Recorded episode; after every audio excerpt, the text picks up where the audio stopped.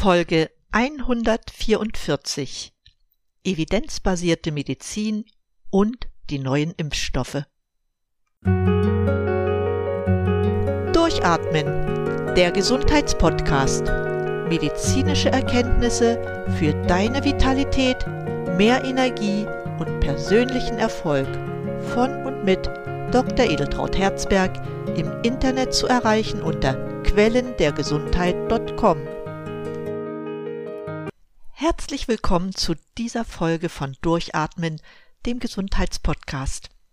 Ja, ich freue mich, dich wieder begrüßen zu dürfen. Heute möchte ich ein etwas heikles Thema ansprechen, das wir noch aus meiner Pharmareferentenzeit, und das waren immerhin mehr als 20 Jahre, gut bekannt ist. Als Horst Seehofer zum Gesundheitsminister gekürt wurde, zog etwas in die medizinische Versorgung ein, das bis dahin eine eher untergeordnete Rolle spielte. Und das war das Thema der Wirtschaftlichkeit. Alles wurde im ersten Gesundheitsstrukturgesetz erstmalig 1992 zusammengefasst. Oberstes Ziel war die Gewährleistung langfristig stabiler Beitragssätze der Krankenkassen. Einige der Maßnahmen, die dazu beitragen sollten, waren zum Beispiel eine Budgetierung der Leistungsausgaben und Verwaltungskosten, die Einführung eines Arznei- und Heilmittelbudgets, steigende Zuzahlungen der Versicherten, Einführung der freien Krankenkassenwahl, die geplante Einführung einer Positivliste für Arzneimittel und vieles mehr.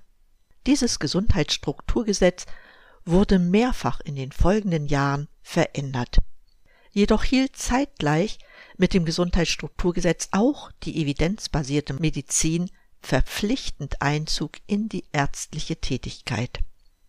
Bemühungen, die ärztliche Tätigkeit auf eine solide Basis zu stellen, gab es bereits im 18. Jahrhundert.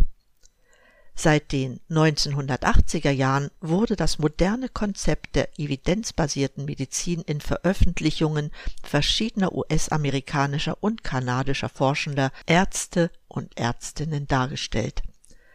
Sie wollten mit den Gewohnheiten einzelner Chefärzte oder dem Marketing von Pharmafirmen brechen und forderten eine Medizin, die auf dem Stand der Wissenschaft beruhte.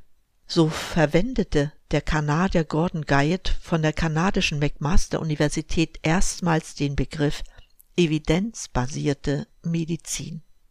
Andere Forscher aus Kanada unter der Federführung von David Sackett veröffentlichten 1996 eine Arbeit, in der sie den Begriff der evidenzbasierten Medizin definierten. Sie bezeichneten die evidenzbasierte Medizin, und das zitiere ich jetzt, der gewissenhafte, ausdrückliche und vernünftige Gebrauch der gegenwärtig besten externen wissenschaftlichen Evidenz für Entscheidungen in der medizinischen Versorgung individueller Personen. Heute spricht man von evidenzbasierter Medizin, wenn bei einer Behandlungsentscheidung das beste verfügbare Wissen aus klinischer Forschung, die Erfahrung des Arztes und die persönlichen Wünsche und Vorstellungen eines Patienten berücksichtigt werden. So hat die evidenzbasierte Medizin das Ziel, die Forschung so voranzutreiben, um immer die bestmögliche Versorgung einzelner Patienten auf der Grundlage der besten zur Verfügung stehenden Daten zu sichern. Wie sieht es in der Praxis damit aus? In der Regel ist es so, dass jeder kranke Mensch schnell wieder gesund werden möchte. Oft geht das von allein, weil jeder Körper über Selbstheilungskräfte verfügt, zu denen unter anderem ein intaktes Immunsystem, eine hervorragende Energieproduktion sowie eine gute Körperphysiologie gehören. Bei vielen Erkrankungen kann die eingesetzte Medizin die Heilung beschleunigen oder sie hilft, Komplikationen zu vermeiden. Dabei gibt es aber eine Reihe von Fragen, solche wie welche Chancen gibt es, dass die Behandlung wirkt? Wie sieht es mit Nebenwirkungen aus? Gibt es Komplikationen, wenn man nichts unternimmt? An dieser Stelle kommt die evidenzbasierte Medizin ins Spiel. Sie soll den Patienten, Ärzten und anderen Fachkräften ein verlässliches Wissen zur Verfügung stellen, um passende Entscheidungen treffen zu können. Die Informationen sind geprüft, entsprechen dem Stand der Wissenschaft und helfen Vor- und Nachteile einer Behandlung oder Untersuchung abzuwägen. Die Belege für den Nutzen einer medizinischen Maßnahme finden sich in aussagekräftigen wissenschaftlichen Studien. Neben dem Nutzen einer Behandlung soll auch ihr Einfluss auf die Lebensqualität der Patienten berücksichtigt werden. Neben dem Wissen aus wissenschaftlichen Studien soll auch das Wissen und die Erfahrung von medizinischen Fachleuten nicht unterschätzt werden.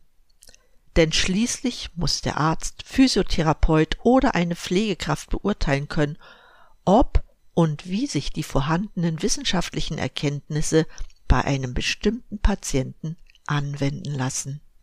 In der Gegenwart entwickelt sich alles Wissen so rasant, dass es sehr schwer ist, alles zu überblicken. Deshalb arbeitet die evidenzbasierte Medizin mit verschiedenen Methoden, um hier den Überblick zu behalten. Das sind Methoden, um zuverlässiges neues Wissen zu erzeugen. Hier spielen geeignete Studienarten eine Rolle, mit denen man Vor- und Nachteile von Medikamenten vergleicht. Hinzu kommen dabei Methoden, die helfen, das vorhandene Wissen zusammenzufassen. So sucht man aus bereits vorhandenen Studien die heraus, die eine bestimmte Frage am besten beantworten können. Dazu haben sich verschiedene Forschungsnetzwerke gebildet. Weitere Methoden dienen dazu, das Wissen den medizinischen Fachleuten und Laien so zur Verfügung zu stellen, um sie zu verstehen und auch nutzen zu können. Um eine optimale Nutzung des wissenschaftlichen Fortschritts in der Medizin zu erreichen und sie mit dem Aspekt der Wirtschaftlichkeit zu verbinden, wurde 2004 das Institut für Qualität und Wirtschaftlichkeit im Gesundheitswesen, kurz IQWIC genannt, gegründet.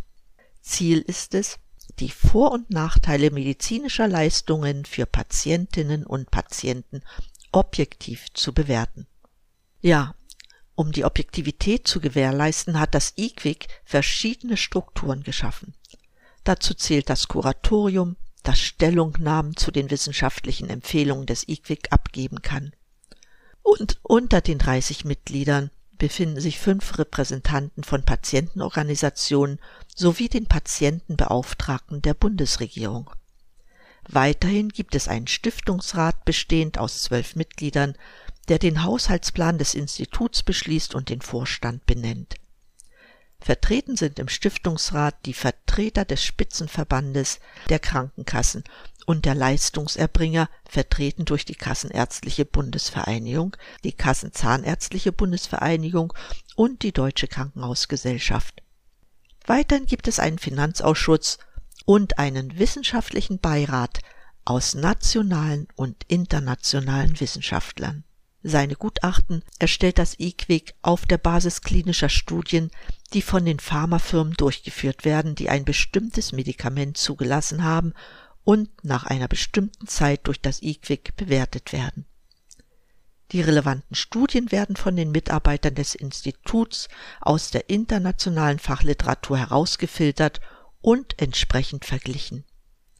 Dabei wird natürlich die evidenzbasierte Medizin herangezogen. Auf der Basis der vielen Studien, die auch Vergleiche mit beinhalten, erstellt das IQWIC dann ein zusammenfassendes Gutachten. Auf den Webseiten des IQWIC werden die Ergebnisse zusammengefasst und sind dort für jeden einsehbar.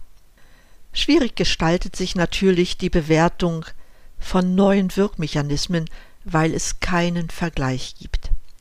Außerdem soll der zu erwartende Nutzen für die Patienten nachvollziehbar sein, was sich ohne Vergleich schwierig gestaltet.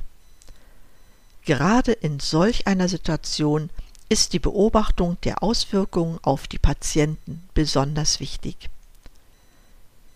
In Studien wird immer ein Vergleich zu einem Scheinpräparat herangezogen, dem Placebo.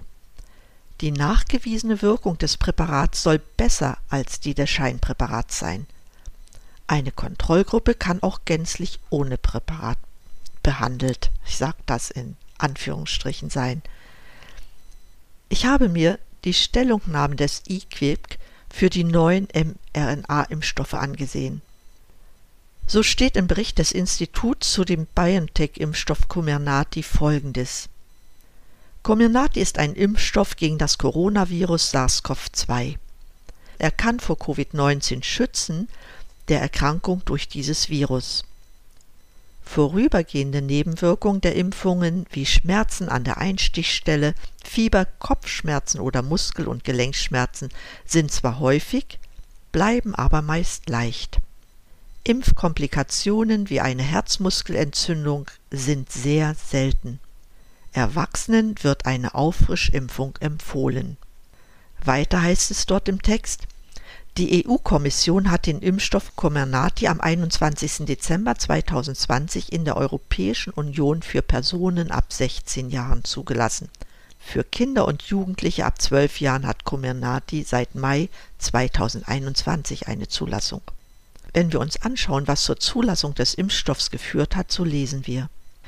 Die Wirksamkeit des Impfstoffs bei Jugendlichen ab 16 Jahren und Erwachsenen wurde zur Zulassung in einer Studie mit etwa 43.500 Teilnehmenden untersucht.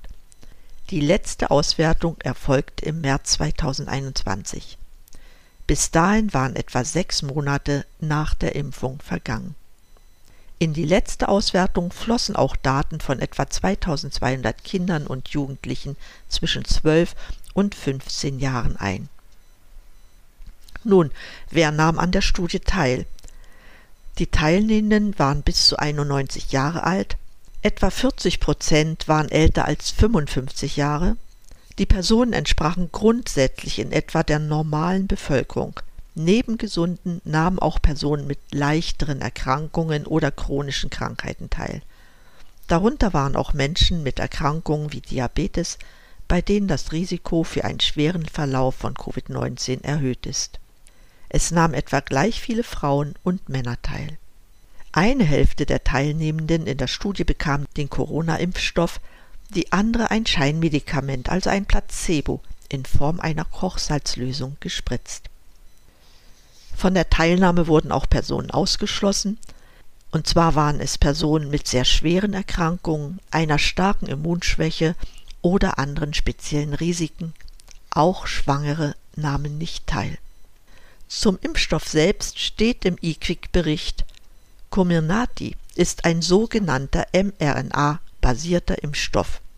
Die mRNA enthält den Bauplan für ein Eiweiß auf der Oberfläche des Coronavirus SARS-CoV-2.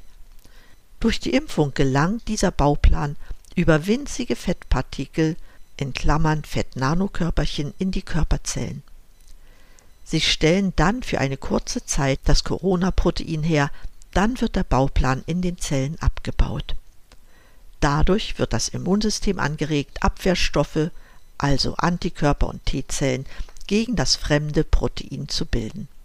Wenn die geimpfte Person später in Kontakt mit diesem Coronavirus kommt, wird dieser schnell durch das Immunsystem erkannt und gezielt bekämpft. Durch die Impfung entstehen keine Coronaviren. Die Informationen zu weiteren Inhaltsstoffen befinden sich im Beipackzettel. Ich habe mir den Beipackzettel angeschaut und habe als Inhaltsstoffe zwei merkwürdige Substanzen gefunden. Um dich nicht zu verwirren, nenne ich nur die Kurzbezeichnung, denn der chemische Name ist zu lang. Das sind die Stoffe ALC 0315 und ALC 0159. Offensichtlich sollen diese zwei Stoffe dazu dienen, den Wirkstoff löslich zu machen. Wenn man sich aber die Produktinformation der beiden Zusatzstoffe ansieht, so kann man folgenden Satz lesen. Nur für Forschungszwecke und Laboruntersuchungen, nicht für die Anwendung im oder am Menschen. Ja, du hörst richtig, nicht zur Anwendung im oder am Menschen. Im Sicherheitsdatenblatt der Firma Pfizer findest du nichts darüber. Ich konnte mich nicht beruhigen, so etwas spritzt man in den Menschen und hat inzwischen erreicht, dass der Stoff auch Kindern ab fünf Jahren verabreicht werden darf. Ich will das nicht näher kommentieren, überlege selbst, was das bedeutet. Eins möchte ich in diesem Zusammenhang noch sagen. Das betrifft die, ich setze es hier in Anführungsstrichen, weil es für mich keine Zulassungsstudie ist, Es betrifft die Zulassungsstudie. Pfizer wollte die Daten dieser Studie 55 Jahre zurückhalten. Man kann auch sagen, geheim halten. Warum auch immer. Ich denke, wenn jemand so etwas macht, hat er etwas zu verbergen. Auf Druck der FDE, der amerikanischen Zulassungsbehörde, wurde verfügt, dass alle Daten bis Ende diesen Jahres offengelegt werden müssen. Die ersten 500 Seiten wurden noch im Dezember veröffentlicht. Die Fachwelt ist entsetzt über die ersten wahren Studiendaten. Die US-Pfizer-Studie zur BioNTech-Pfizer-Vakzine offenbarte, dass einer von 37 geimpften Menschen durch den Impfstoff Comirnaty starb. Es wurde behauptet, das Risiko an der Impfung zu sterben läge nur bei circa 1%. Gemessen an anderen Impfstoffen ist auch das zu hoch. Hierzu möchte ich gerne einen Vergleich geben. Bei der alten Polio-Schluckimpfung lag das Risiko bei 1 zu einer Million, dass jemand verstarb. Aber das letale Risiko von 1 zu 37 bei der gentechnischen Impfung bedeutet, dass das Risiko höher liegt, nämlich bei knapp 3 Prozent. Wir haben daher eine Übersterblichkeit der Geimpften, die sich mit der laufenden Impfkampagne weiter steigern wird. Da die Daten zum Zeitpunkt der bedingten Zulassung durch die EMA, die Europäische Zulassungsbehörde, die Studie nicht im vollen Umfang vorlag, waren diese Fakten nicht bekannt. Jedoch seit Dezember 2021 sind diese Daten bekannt und es wird fleißig weitergeimpft. Mach dir einen Reim darauf. Ich verstehe es nicht. Bei Moderna sieht es ähnlich aus. Dieser Impfstoff enthält drei Substanzen die nicht zur Anwendung am Menschen geeignet sind.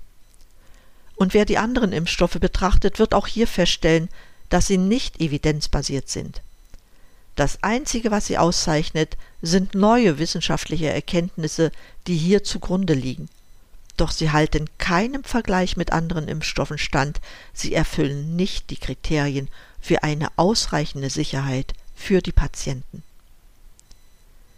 In Summe möchte ich hier behaupten, weil es heute das Thema war. Wir haben es hier nicht mit evidenzbasierter Medizin zu tun. Bei allem wurde auch total ignoriert, was ich ganz am Anfang sagte, nämlich dass unser Körper über ein ganzes Orchester an Instrumenten verfügt, um seine Selbstheilungskräfte zu aktivieren.